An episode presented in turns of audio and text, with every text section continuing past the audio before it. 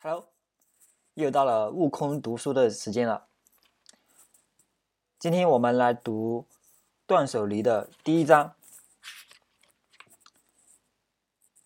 这第一章的题目叫做“只要了解各种奥妙，就能激发干劲”，讲的是断舍离的机制。第一小节，断舍离是不收拾的收拾法。断舍离是一种不收拾的收拾法，一旦了解了它的机制，你就能在瞬间燃起斗志，下定决心大干一场。因此，我非常有必要先说明断舍离的含义。平日里，我们想把房间整理干净，一般会从哪里下手呢？想到要整理房间，我们脑子里浮现出的往往是整理、整顿、扫除这些词。需要注意一点，我们在这里。要说的收拾和整理整顿有一定的微妙的差异。遗憾的是，很多人并不能体会到两者之间这种微妙差异。在断舍离里，收拾是最重要的，所以在这里，我必须首先明确给出收拾的定义。收拾是一种筛选必要物品的工作，在筛选必要物品的时候。我们要考虑两个维度，一个是我与物品的关系这条关系轴，另一个是当下这条时间轴。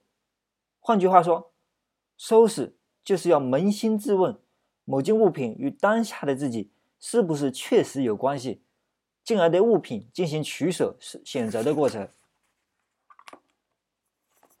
看到这里，你是不是会大吃一惊呢？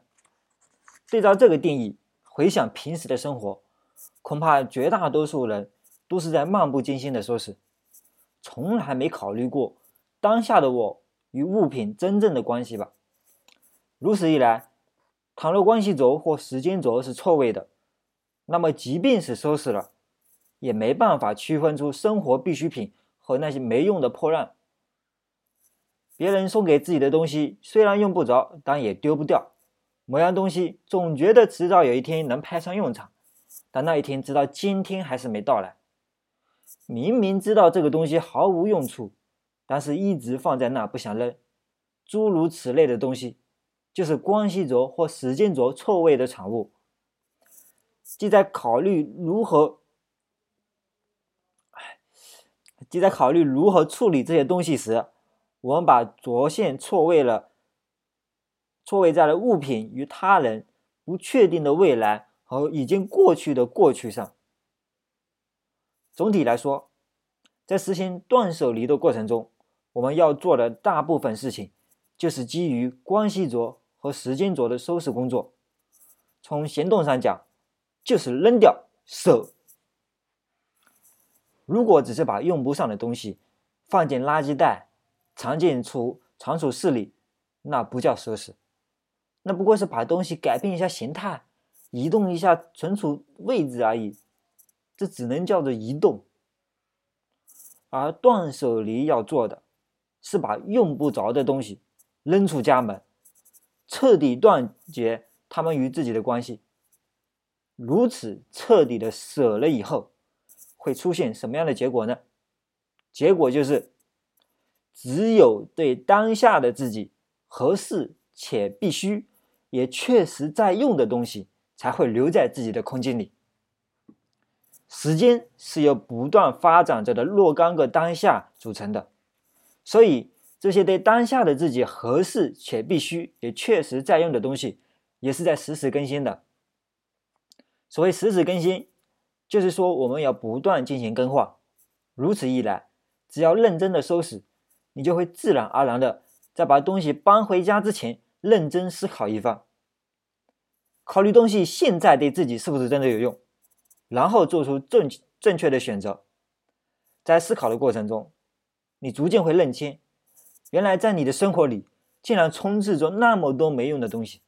与此同时，你就会只关注那些生活的必需品，懂得拒绝那些非必需品了。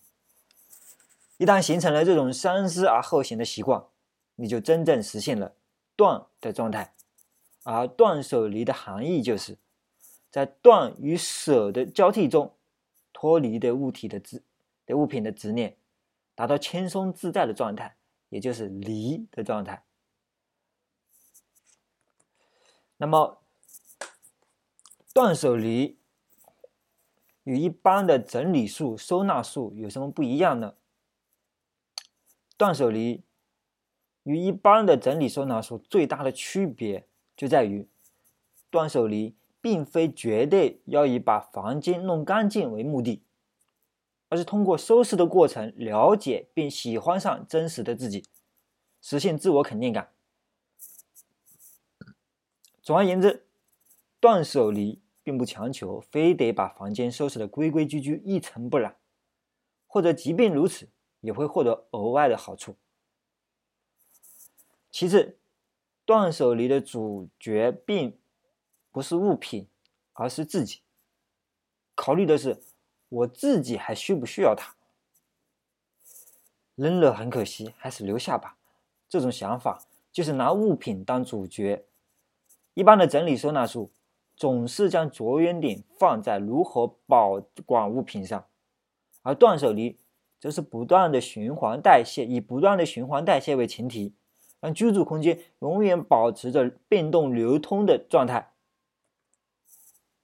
当然，这并不表示你要去买新的收纳工具，去把东西分类保存起来，而是要减少物品，甚至是在一开始就把收纳工具全部扔掉。其实，只要了解断舍离的机制，也就不需要再学习收纳技巧了。只要常常质问：这件东西与我的关系还存在不存在？不断筛选物品的数量，这样就可以了。此外，“断舍离”这三个字也让我非常得意。我在前面已经说过，这三个字是从瑜伽的修行哲学中，修行修行哲学的断行、守行、离行中得来的。比起整理收纳这种词语，更能给人一种自我修行的印象。而且“断舍离”这三个字的发音本身似乎就拥有一种不可思议的吸引力，充满了神奇的力量。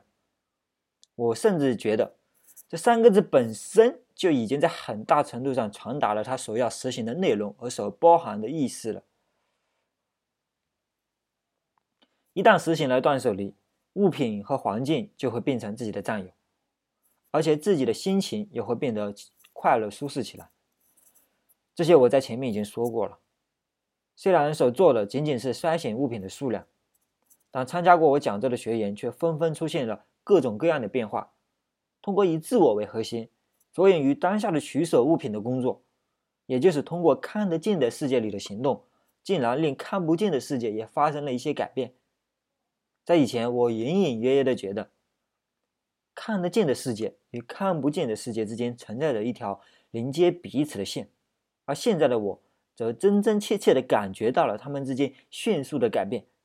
这种改变的机制是这样的：要得到这种东西与当下的我很相称，对当下的我来说是必需品这样的判断，人就必须清楚了解自己。通过不断的筛选物品的训练，当下的自我就会。越来越鲜明的呈现在自己的眼前，人也就能以此判断出准确的自我形象。打个比方说，作为回礼，有人送给你一套名牌杯子，你把它原封不动的装在盒子里，放在橱柜的最里面。假设对方送你的是一套麦森的杯子，麦森是一一个德国的。瓷器品牌是比较名贵的，对方就送了你一套麦森的杯子。当你当下在用的只是买甜甜圈时的赠赠品，一个再普通不过的杯子。如果有人问你，你为什么不用那个麦森的杯子？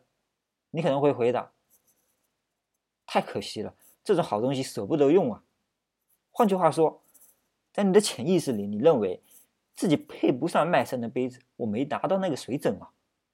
你的真实想法就可以通过物品反映出来。一个人所使用的物品能够反映出自我形象，认识到了自我形象，反过来就会开始想要把现在用的东西替换掉了。这样，其实我也可以用它，用那卖身的杯子。像这样认可自己，一旦开始使用那只杯子，自己就会和那件杯子逐渐相称。看东西的视角就会在不知不觉中变化。允许自己使用高级的东西，这种机制一旦运作起来，看待自己的方式就从过去的减分法变成了加分法。了解自己，放下过去的自己，就能发挥出自己的潜能。这些都不是有意为之，而是自然而然的实现的。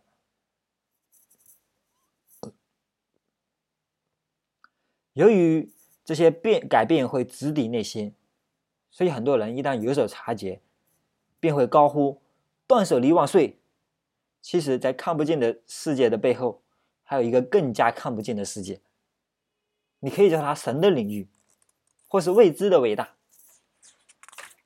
总之，就是命运一类设计灵魂的次元，意料之外的偶然性、共识性也会在这一世界里发生。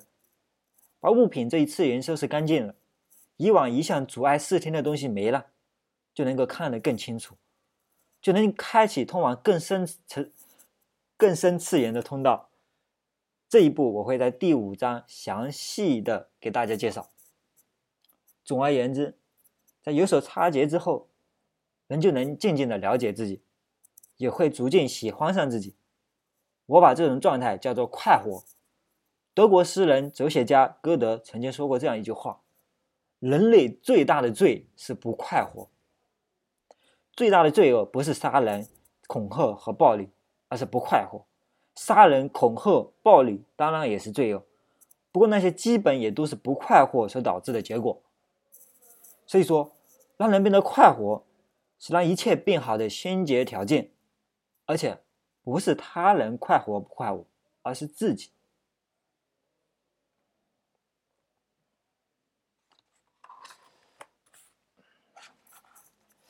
一旦开始着手收拾了，那么首先需要面对的就是物品杂乱的现状。了解了断舍离，人就会发现自己居住的地方一直以来竟然堆积了那么多的垃圾和废物。到底在这些废物身上浪费了多少时间、空间和管理维护的能量，真是不可知。除此之外，恐怕也没少花钱吧。断舍离的任务就是取回以往所有被浪费掉的这一切。